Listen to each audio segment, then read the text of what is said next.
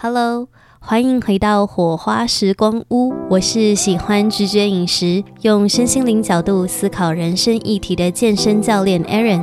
在这里，我们用理性拥抱感性，探讨人生、两性、自我成长，庆祝身体本来的样貌。透过和有趣的灵魂来场深度对谈，一起感受火花，回头看见自己本来真实的光。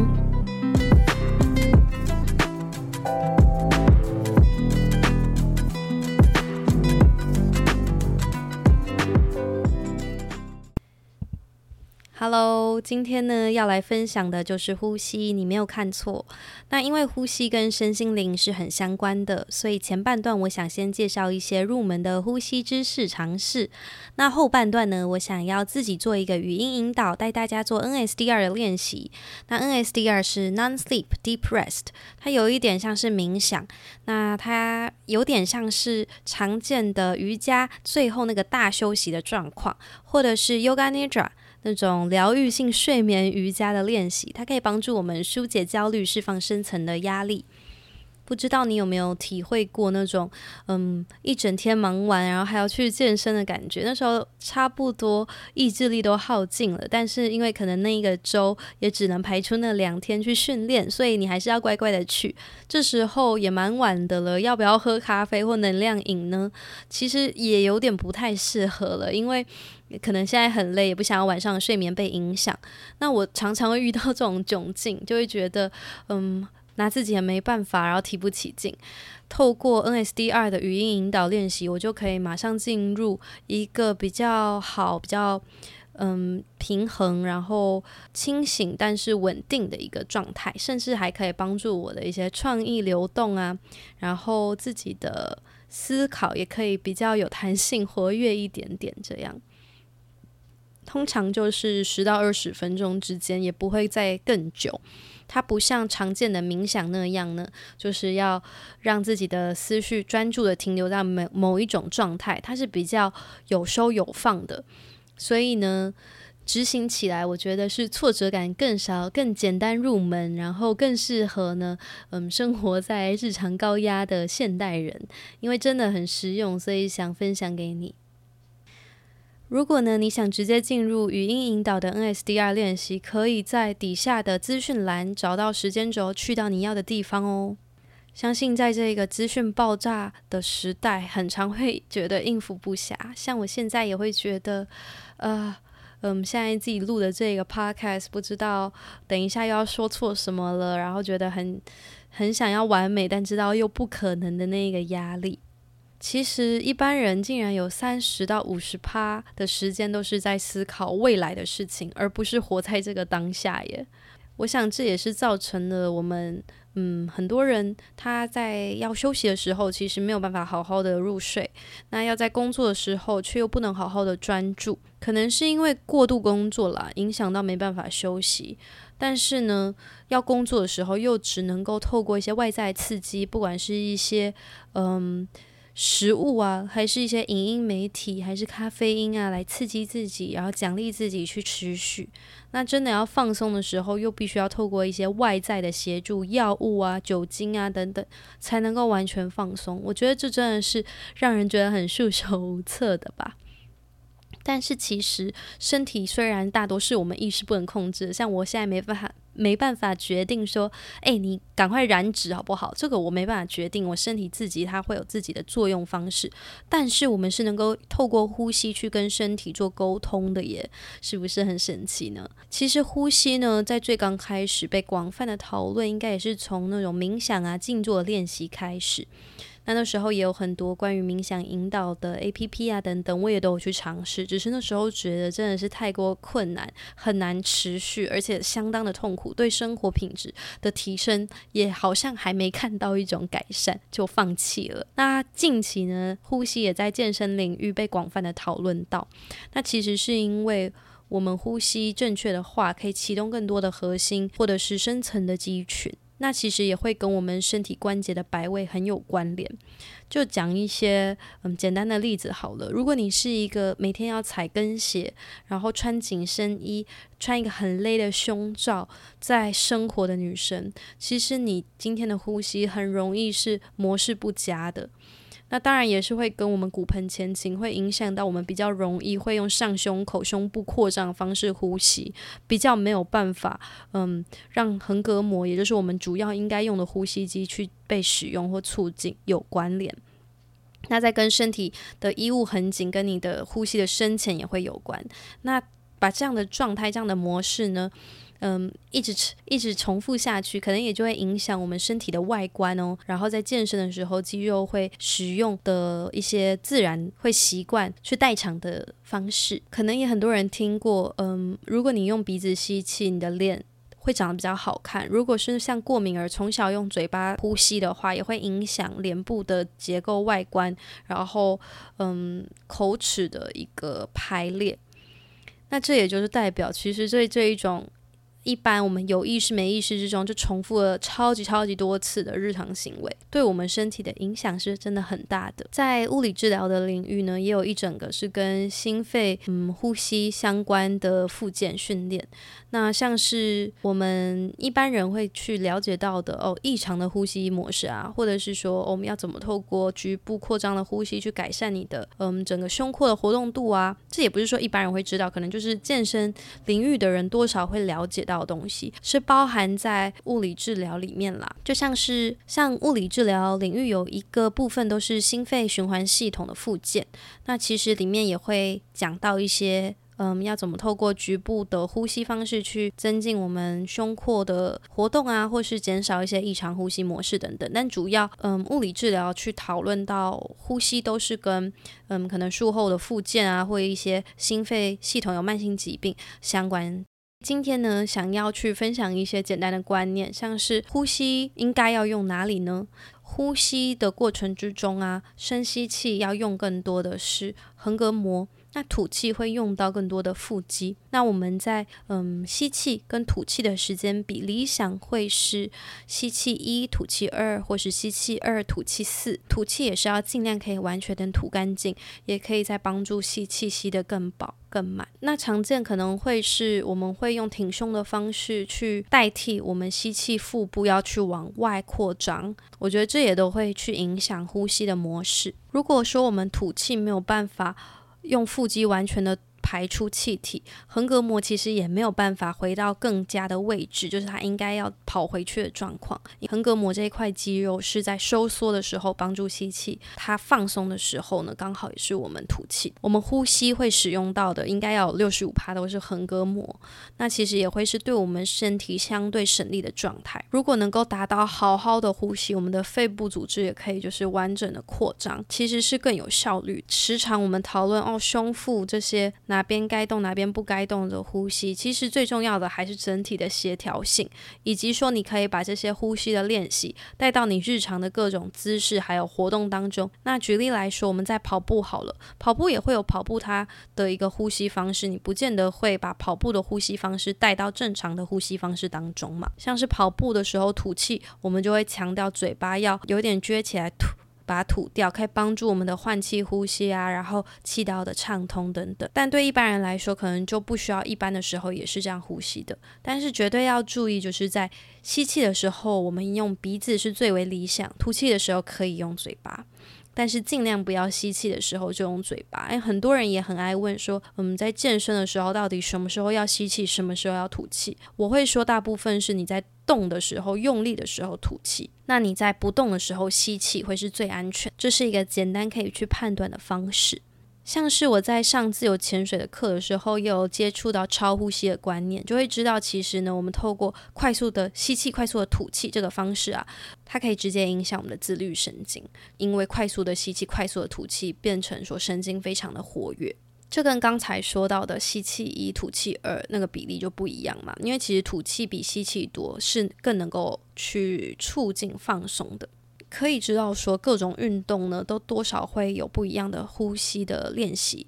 那我们今天等一下要去分享到的，嗯，也会有身体扫描、自由潜水，嗯，放松的阶段时候会运用到的技巧。在进入我们等一下的 NSDR 练习前，想先分享一觉得很有帮助、舒缓焦虑的立即见效呼吸法。那它是我很喜欢的一个 podcast 节目，Dr. Andrew Huberman 关于科学知识的 podcast 节目去分享到的一个呼吸法，也是，嗯，他。自己本身就是一个史丹佛大学的教授，然后也有做一些相关的研究，所以我觉得是非常值得参考。我实际用起来也觉得惊人好用。可能很多时候我们都会有一种快要被压力啊或情绪淹没的那种体会。那在这个当下要怎么做呢？其实可以用一个呼吸方式快速复原哦，就是两吸一吐。那这两吸是怎么样呢？是你尽量吸气。然后再吸气一点点，然后再完整的完全吐干净，会听起来像是这样。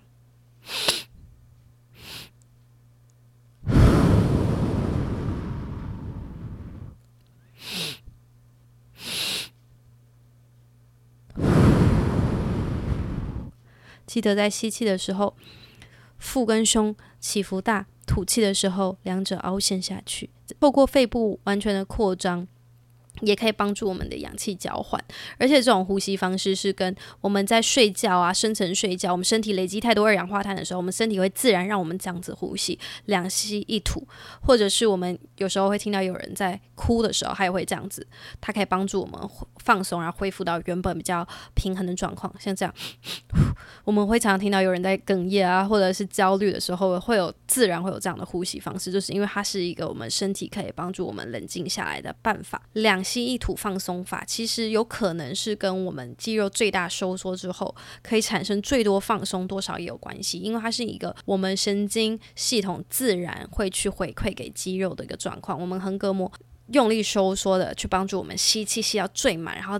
在完全放掉的时候，可以有一个更大幅度的活动空间，这样，然后也会觉得，诶，整体可以放松得更回去。我们会常常听到有人在哽咽啊，或者是焦虑的时候，会有自然会有这样的呼吸方式，就是因为它是一个我们身体可以帮助我们冷静下来的办法。那假设我们今天觉得哦，很需要进入一个嗯放松的状态，我觉得这样的呼吸真的是超级好用。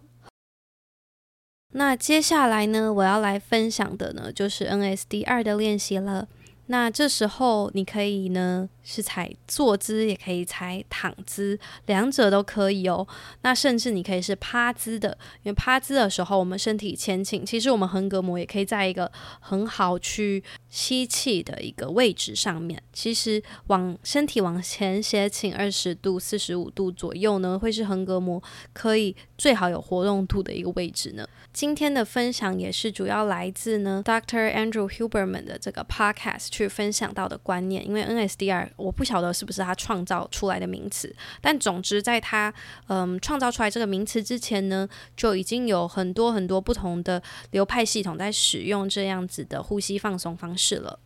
那我自己是在健身暖身前，可能想要先休息一下，再进入暖身会做。那你可以把自己想象呢，等一下就是漂浮在一个宇宙当中，介介于一个有跟无之间，控制跟不控制之间，就让你的意识呢自然漂流。如果你睡着也没有关系。那它其实是被非常多的研究证实，可以帮助我们的身体心理健康的。它可以帮助我们学习的记忆力，可以释放压力，帮助我们的认知功能，加速我们的入睡，甚至呢可以激发我们的创意。那你在晚上睡前可以使用，也不会影响你的睡眠。它可以帮助你更快入睡，或者是在日间想要充电的时候，嗯，短暂的使用都 OK 哦。那它可以快速的带我们进入一种平静的感觉体验。我最喜欢那种 清醒有活力的感觉了。那就赶快找一个地方去待着。不被打扰的地方就好了。那记得穿着宽松，如果可以的话，把你的裤带解开。那我们现在就一起进入我们的 NSDR 练习吧。请你把你的眼睛闭上，我们一起呢，深深的用鼻子吸气，也可以用你的嘴巴吸气。接下来用嘴巴吐气，到我们的肺部完全净空。再做一个深吸气，嘴巴吐气，到肺部完全的净空。现在感受你身体所在的平面的材质，无论是你坐着的椅子、躺着的床垫、床单，把你的注意力放在你所处在的环境。再把注意力放到你自己的呼吸上，静静的观察自己的三个呼吸吧。它自然是什么样子的，就让它自然的去。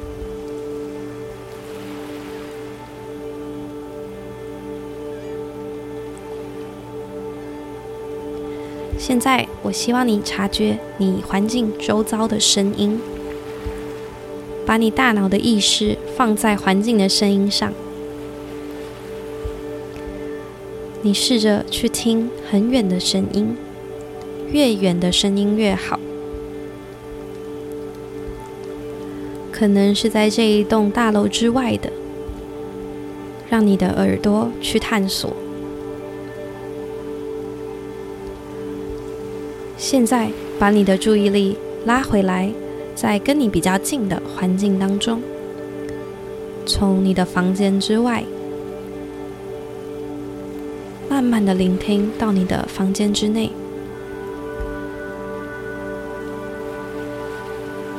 在不睁开眼睛的状况下，想象你的周遭环境，你现在处在的环境，它的地板，它的天空，天花板。你身边有的床、椅子、桌子，想象你身体正躺着的样子，想象你看着自己的表情，你看着你自己穿着的衣服，看着你自己四肢所呈现的样子。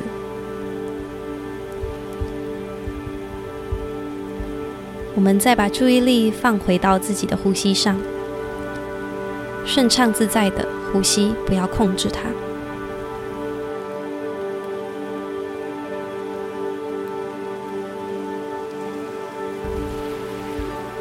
让你的呼吸变慢、变长，缓慢的吸气，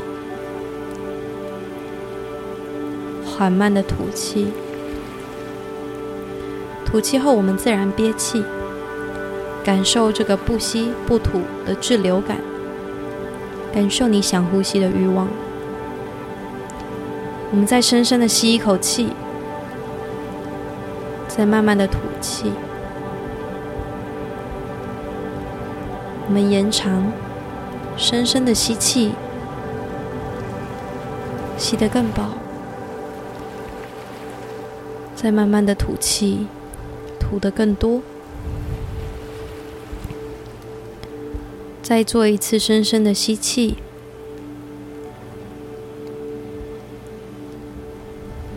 再延长你的吐气，比你的吸气再更长更远。现在我们回归你自然的呼吸方式，放掉控制。接下来我们要进行身体扫描，请你跟着我在你的心里静静的默念接下来的身体部位，并把你的意识放到该部位上。我们先从身体的右半边开始，跟着我一起在心中默念右侧的大拇指。食指、中指、无名指、小指、掌心、右侧的掌背、手腕、前臂、手肘。上臂、肩膀、腋下、腰、臀部，我们的右大腿、右侧的膝盖、右侧的小腿前方、右侧的脚踝。我们的脚尖，我们的足弓，我们的脚背，我们右脚的大脚趾，第二根脚趾，第三根脚趾，第四根脚趾，第五根。脚趾。接下来，我们来到左侧，从左手的大拇指、左手的食指、左手的中指、左手的无名指、左手的小指、左手的掌心。左手的掌背，左手的手腕、前臂、手肘、上臂、肩膀、腋下、腰部，到臀部，到大腿。到膝盖、小腿、你的脚踝、你的脚尖、你的足弓、你的脚背、你的左侧大脚趾、第二根、第三根。第四根，第五根。现在，我们来到我们身体的背部，从我们的右脚跟、左脚跟、右侧的小腿肌、左侧的小腿肌、右大腿后侧。左大腿后侧，右边的臀部，左边的臀部，下背，中背，上背，整个脊椎，左侧的肩胛骨。右侧的肩胛骨，我们的颈部后方，我们头部的正后方，头顶，额头，右太阳穴，左太阳穴。右侧的耳朵，左侧的耳朵，右侧的眉毛，左侧的眉毛，眉心中间，右眼，左眼，右侧的鼻孔，左侧的鼻孔。右侧的脸颊，左侧的脸颊，感受你的上唇部、下唇部、整个唇部周遭、下巴、下颚、喉咙。右边的锁骨，左边的锁骨，右边的胸腔，左边的胸腔，上腹部，肚脐，下腹部。腹股沟内侧，我们的骨盆底，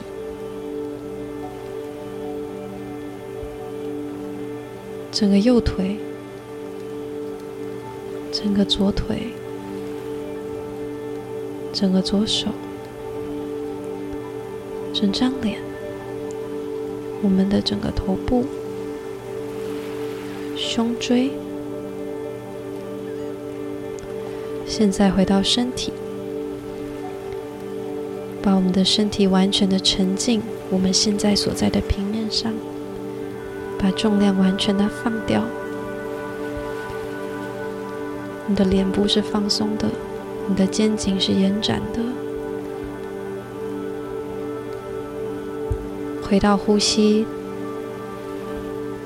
感受、觉察你呼吸的进还有出。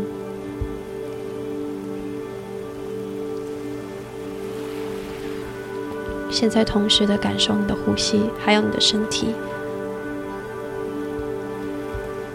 回到你的身体，感受你皮肤还有衣物的触碰，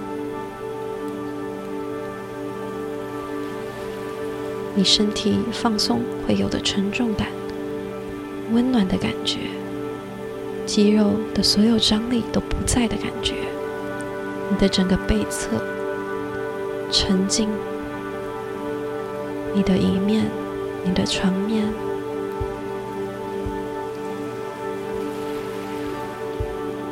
想象你的房间环境，你周遭的物体，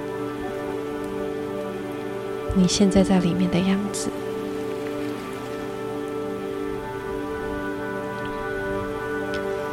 慢慢的感受自己是否准备好。慢的尝试动动看你的手或你的脚，睁开双眼，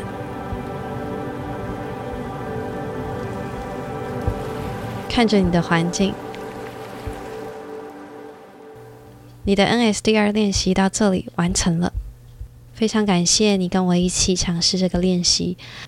这一则音频也有可能可以帮助你身边的朋友去达到一个身体扫描的练习放松，在日常繁忙的压力当中得到喘息，得到重生。如果你有你心里面觉得重要的人，也可以分享给他，希望对他会有帮助。那我们今天的火花时光屋就到这里，期待下一集的访谈内容跟你们相见喽，拜拜。